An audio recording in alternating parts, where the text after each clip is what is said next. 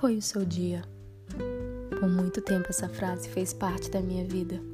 Todas as noites esperava uma pessoa que gostava muito me chamar no WhatsApp e me perguntar sobre o meu dia. Confesso que às vezes passava o dia todo procurando coisas interessantes para fazer somente para ter o que contar. Mas chega uma hora em nossas vidas que algumas pessoas se perdem de nós. Foi isso que aconteceu. Sem ter aquela pessoa para me perguntar como foi o meu dia, eu estava perdida no final da noite, numa solidão absurda. E agora, para quem vou contar como foi o meu dia? Como vou sobreviver? Não vim falar que foi fácil.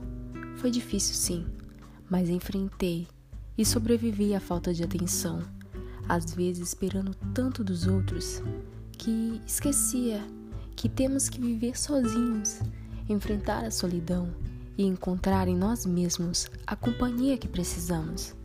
Somente assim estamos preparados para ter alguém com quem falar sobre o nosso dia. Somente assim vamos valorizar a companhia de um do outro. Precisamos enfrentar nossos desertos. Quem sabe assim procuramos um oásis no deserto um do outro. Acostumei tanto ter alguém para me perguntar sobre o meu dia que só valorizei essa pergunta quando não tinha ninguém para me perguntar. Então comecei a usá-la com minha mãe, minhas irmãs e todos que estão à minha volta. E isso é que às vezes nos falta um pouco de atenção um ao outro.